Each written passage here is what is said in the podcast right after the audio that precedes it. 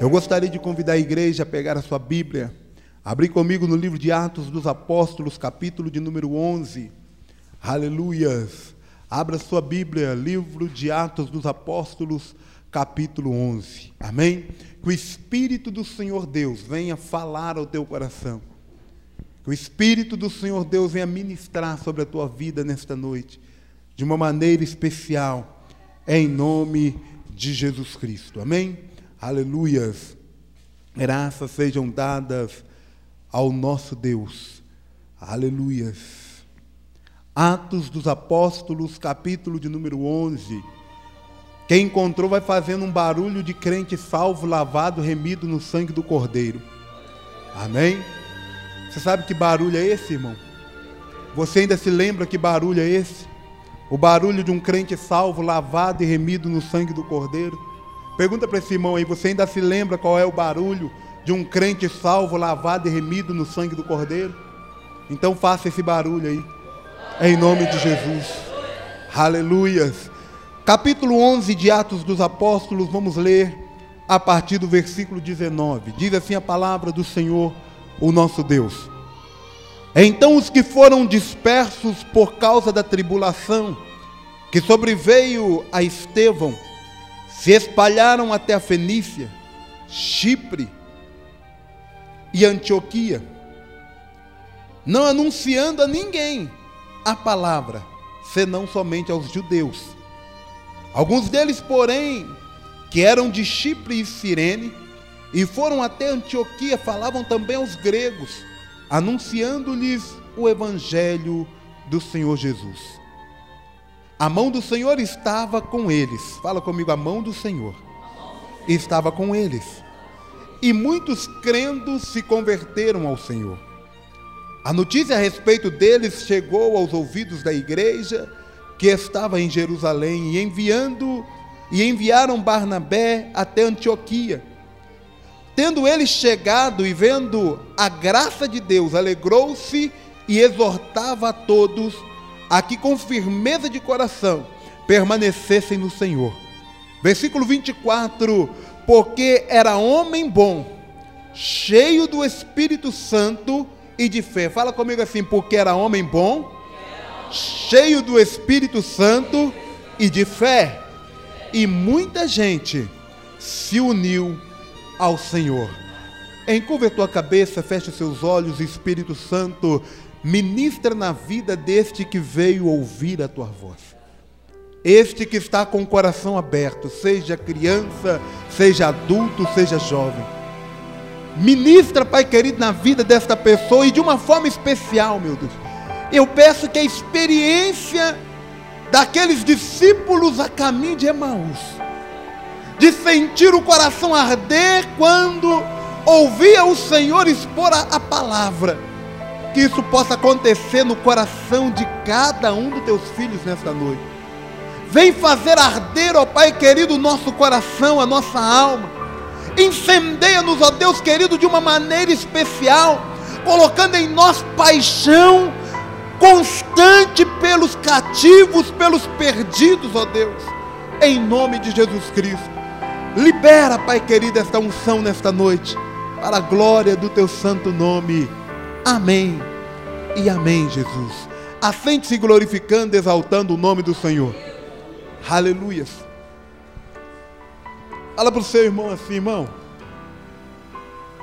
Deus tem um plano na tua vida.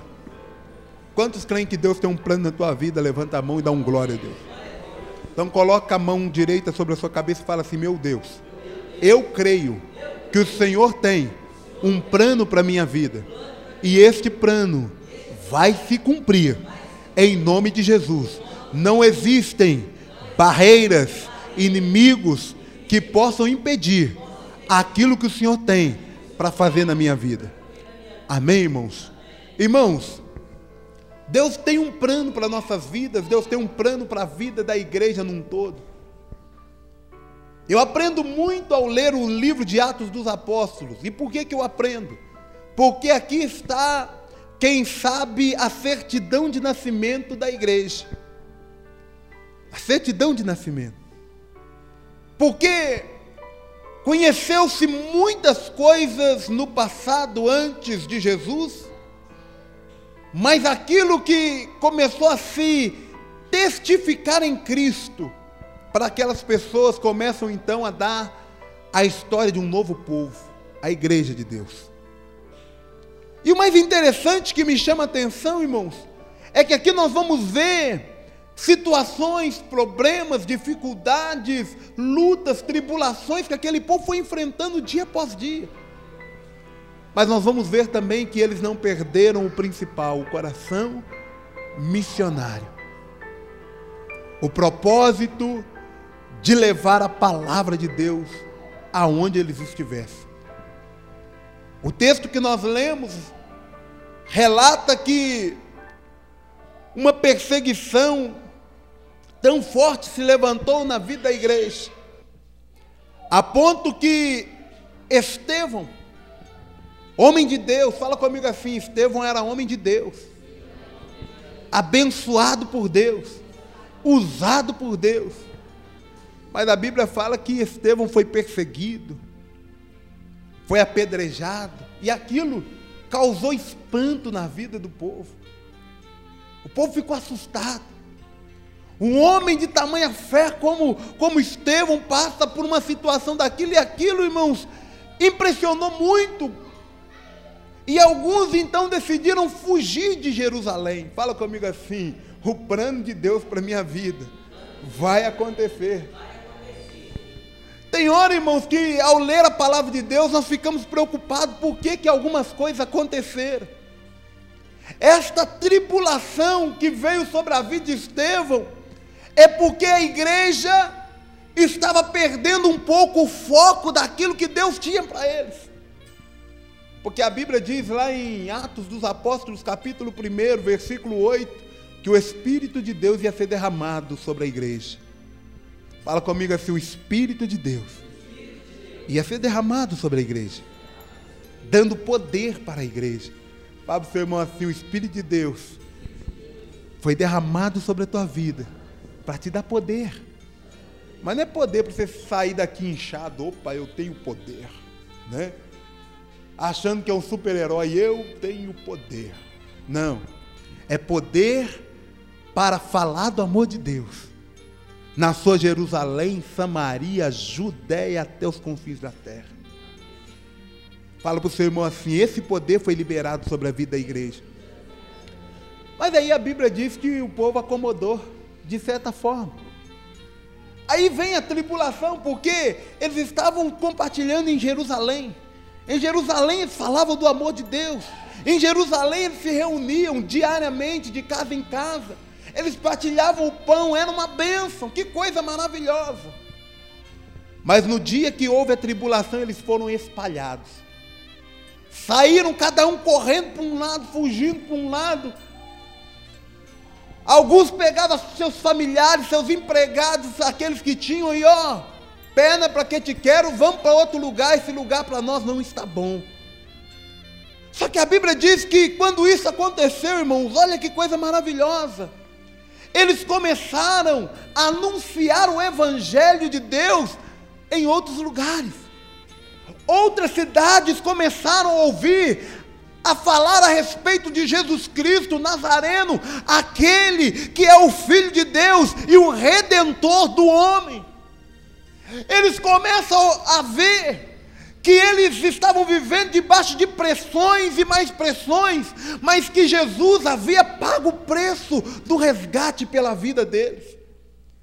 Aquelas pessoas foram se animando, foram sendo abençoados. E interessante, irmãos, que aqueles homens eles só pregavam para judeus. Eles não pregavam para outras pessoas. Os considerados gentios, aqueles que não eram da linhagem judaica, eles não anunciavam para eles. Mas havia no meio deles alguns homens da cidade de Chipre e de Cirene. Homens que tinham uma cabeça diferente. Fala para o seu irmão assim: tem hora que Deus não te usa. Dá uma cutucada nele aí. Fala assim, irmão, acorda aí, tá? Fala assim, tem hora que Deus não te usa porque tua cabeça é muito fechada. É, irmãos. Se dependesse de muitos de nós, tem gente que não tinha salvação. Para ser sincero, tem hora que a gente olha no espelho e a gente fala assim, nem o sendo merecia salvação. É verdade, irmão.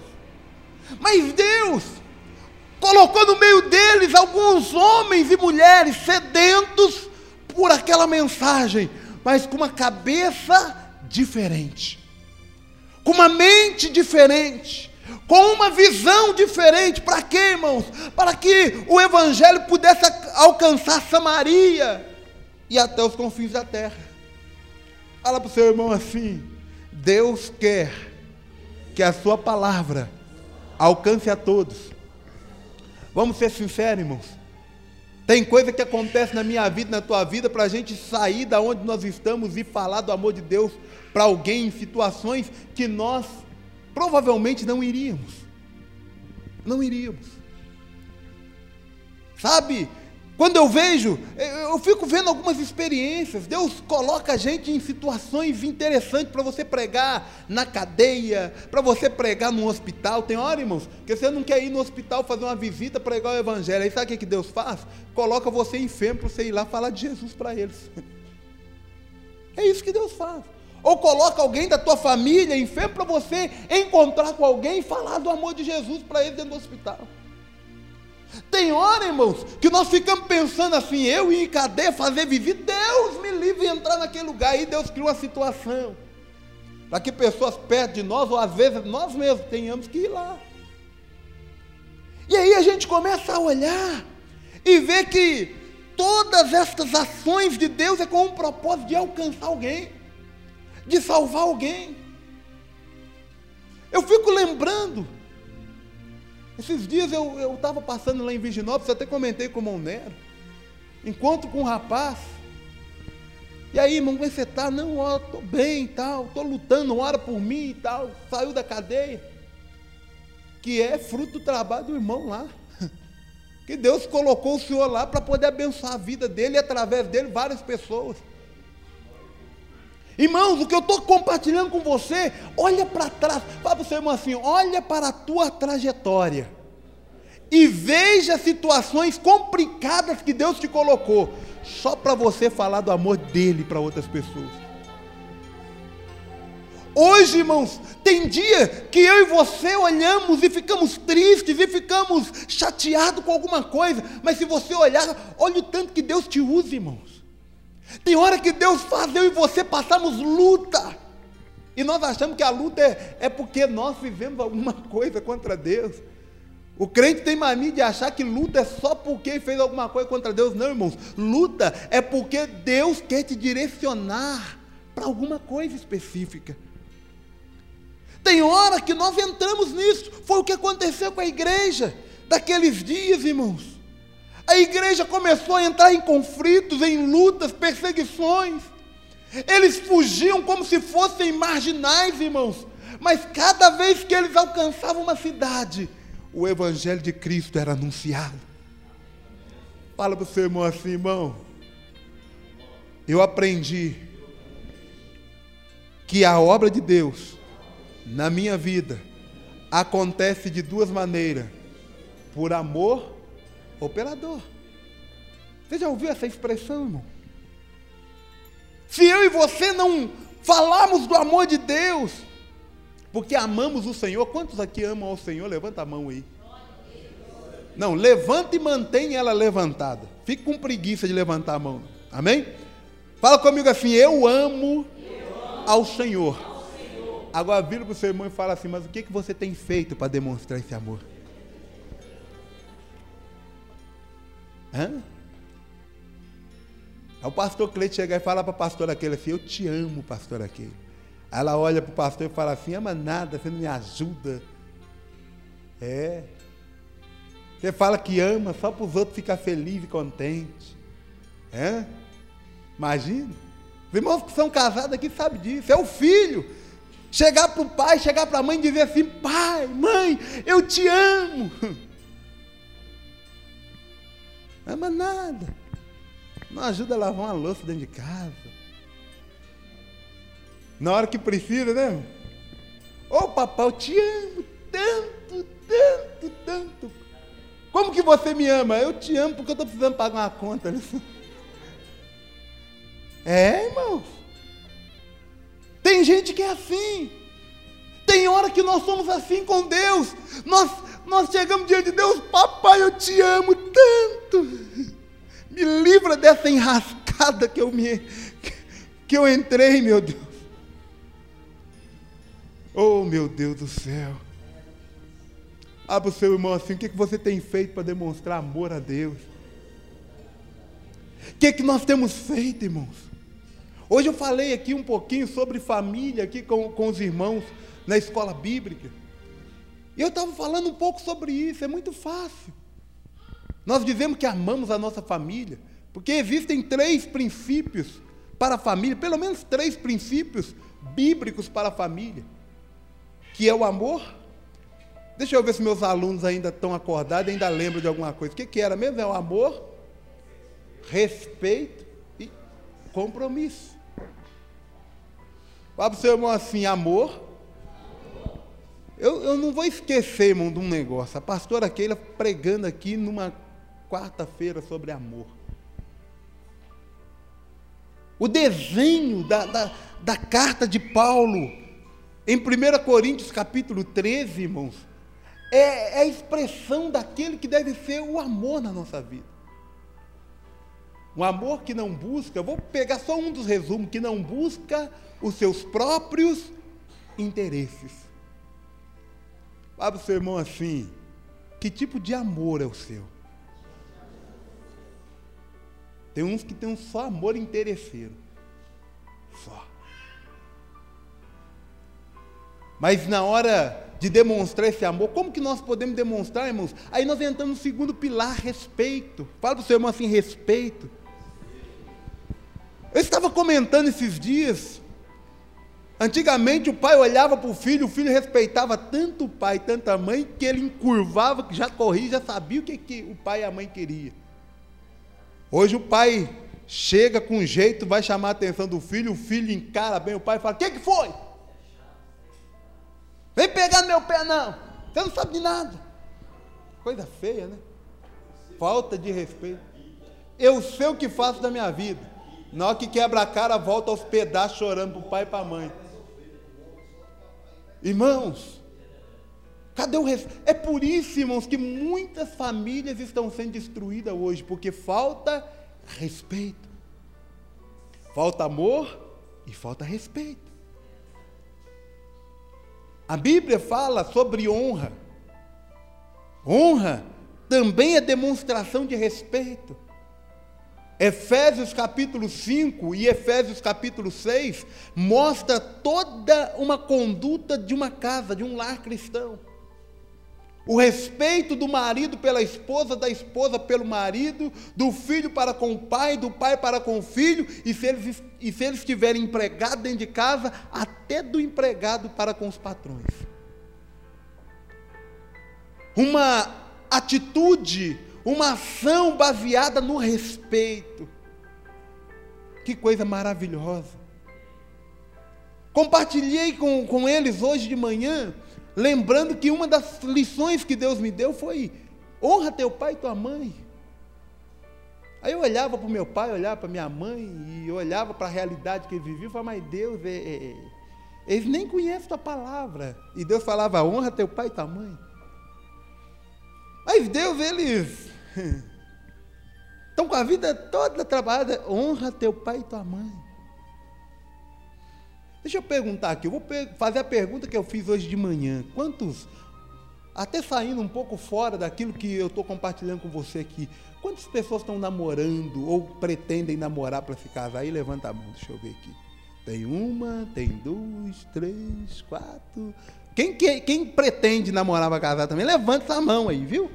Vocês fazem de bobo, não. Sabe? Você lembra, pastora Keila, qual que é o segredo para você descobrir se a pessoa vai ser um bom marido, uma boa esposa? Vai lá na casa do pai e da mãe e pergunta como é que ele é como filho, como filha. Vai lá.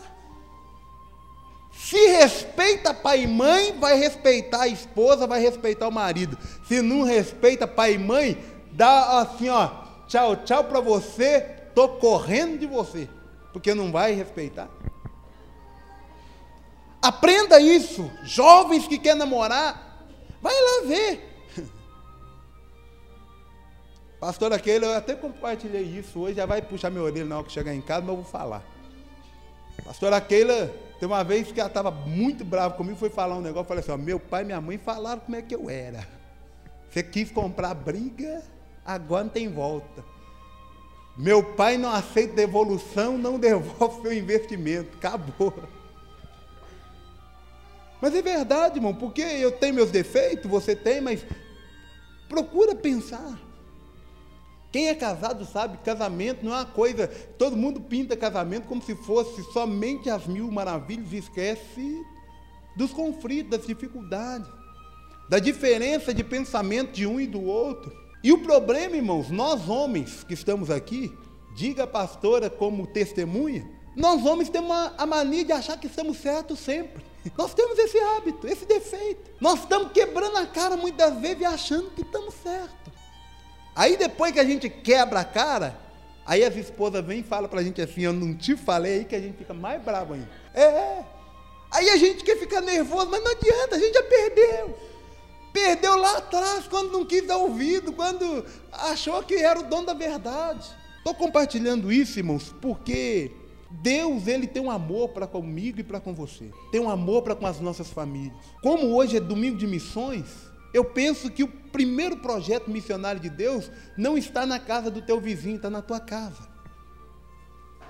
Está na minha casa, está na casa de cada um de nós.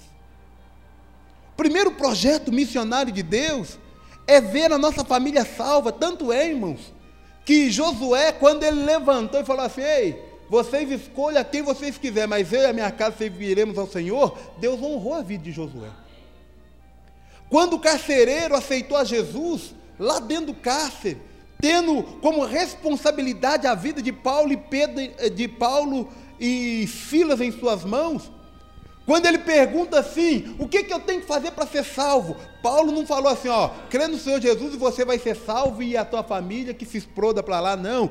Crê no Senhor Jesus e será salvo tu e a tua casa.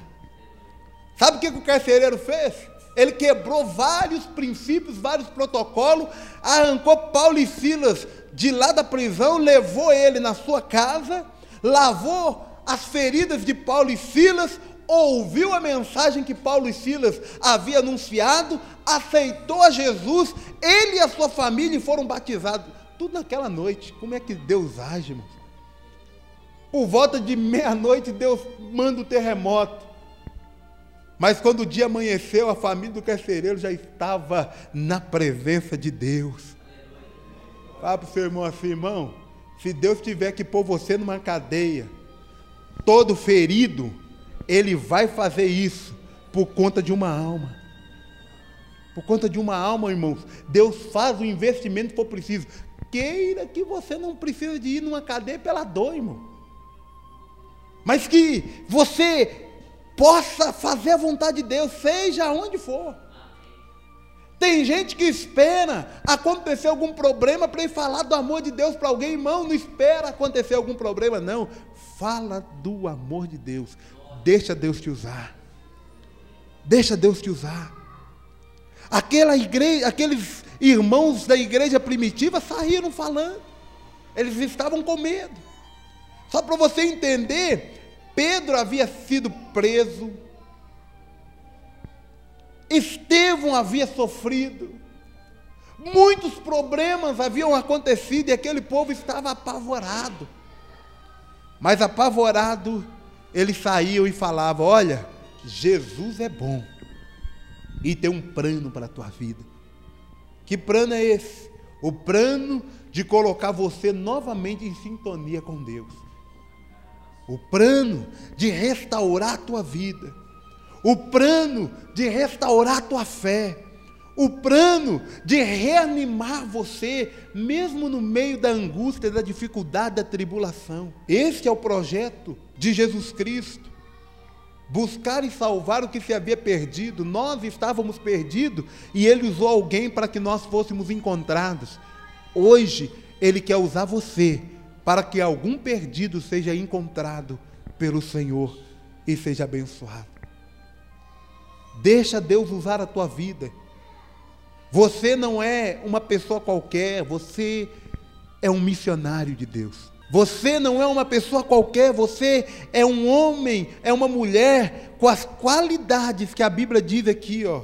Bom, fala para o seu irmão assim, você é bom. Olha bem assim nos olhos do seu irmão e fala assim, você é bom. Dá uma olhada assim, meio de lado, você é bom, irmão. Tem gente que fica assim, ai, ai. Eu preguei esses dias aqui na igreja dizendo o seguinte: quando Deus me criou e te criou, ele foi vendo assim, isso é bom, isso é bom, isso é bom, isso é bom, isso é bom. Quando ele chegou em mim, você falou assim, isso é muito bom. Quando ele chegou em nós, falou assim, ó, esse é muito bom. Se você ficar ruim, irmão, é, não é culpa de Deus, não. Deus fez o homem perfeito, diz a palavra de Deus, mas ele se meteu em muita encrenca, muita confusão, ele foi se tornando ruim com o passar do tempo. É verdade que as feridas do dia a dia nos faz às vezes ficar amargos, mas a Bíblia diz que o Espírito Santo, que é o nosso consolador, ele vai adoçando a nossa vida de novo. Então você é bom. Então busque ser cheio do Espírito Santo. Fala comigo assim: a minha vida vai ser cheia do Espírito Santo. Amém, irmãos? E de fé. Amém? E de fé. Porque você cheio do Espírito Santo e de fé, irmão, não tem demônio que vai parar no teu caminho. Não tem um obstáculo que vai conseguir te deter. Porque o Senhor verdadeiramente vai estar com você em todos os momentos da tua vida. Eu quero abençoar você, irmão. Quero abençoar você. Porque você é abençoado, você é fortalecido, você é cheio do Espírito Santo, você é cheio de fé. Você vai alcançar quem estiver perdido. Mesmo que você não queira, quando você viu, vê, você já falou de Jesus. Você já falou do amor de Deus. Mesmo que você queira, não, aqui eu não vou falar de, de Deus. Quando você vê, você já falou. Porque você vai estar cheio do Espírito Santo e cheio de fé. Eu gostaria de convidar a igreja a se colocar de pé nesse instante. Aleluia. Maravilha, Jesus. Coloca a mão sobre o teu coração. Preste bem atenção que havia havia algumas coisas que Deus destacou aqui. A Bíblia diz que a mão do Senhor era com aquele povo. E você vai experimentar na tua vida a boa mão do Senhor sendo com você. Em tudo que você for fazer, é em todo o teu empreendimento, em todo o teu projeto, você vai experimentar a boa mão do Senhor com você. Ainda que sejam projetos que as pessoas que estão ao teu redor digam, você é louco. Isso é impossível. Ainda que as pessoas não te compreendam, a boa mão do Senhor vai ser com você. Estou dizendo isso para você para que você tome posse no teu coração e na tua alma. Senhor vai te encher do Espírito Santo, assim como ele encheu a vida de Daniel, para que fosse sábio o suficiente para representar a Deus no meio de um governo. Deus vai encher você do Espírito Santo, para que no abrir e fechar dos seus lábios, algo de maravilhoso possa estar acontecendo. Deus vai encher o seu coração de fé. Para quando você estiver que atravessar a barreira do impossível, você entenda que é impossível para mim e para você como homens, mas é possível para o nosso Deus. Senhor nosso Deus e nosso Pai. Diante de mim tem homens e mulheres sedentos, sedentos e sedentos pelo teu poder. Pessoas, ó Pai querido, que estão desejosas para que se manifeste na vida deles o bom projeto do Senhor. Em todas as áreas, porque nós sonhamos, nós projetamos, nós idealizamos muita coisa, mas está escrito: o coração do homem faz planos, mas a resposta definitiva vem dos lábios do Senhor. E queremos Deus estar sintonizados com o teu projeto, sintonizados com o teu plano, meu Deus querido, porque o teu plano é bom. E o Senhor, ó Pai querido, eu creio, está estendendo sobre a vida desta igreja, sobre a vida de cada filho e filha que ora comigo agora, a boa mão do Senhor, para dar vitória, para dar alegria, para conduzir esta pessoa em todos os seus projetos e empreendimentos. O teu Espírito Santo é sobre a vida desta pessoa para o aconselhar, para o consolar, para o orientar, para direcionar as suas ações, as suas decisões. O Espírito Santo é com este irmão, com esta irmã, para que esta pessoa possa andar em segurança no plano do Senhor, ó Deus. E esta pessoa é revestida de fé. Fé, meu Deus querido, para enfrentar as adversidades que muitas das vezes vêm contra nós. As impossibilidades humanas que é suprida pelo poder do Senhor. Por isso renova a fé dessa pessoa. Restaura a fé. E junto com a fé restaura o ânimo, a coragem a ousadia no coração desta pessoa, meu Deus. Porque está escrito: se o Senhor é por nós, quem será contra nós? Não precisamos temer, não precisamos, ó Pai querido, abaixar a cabeça diante dos problemas, mas devemos erguer a nossa cabeça e glorificar o Teu nome, porque Tu és Deus, porque Tu és Senhor da nossa vida. Nós te bendizemos, te adoramos, glorificamos o teu nome, porque sabemos que o Senhor é fiel para cumprir na nossa vida todas as suas promessas. Aleluia. Quebranta o meu coração.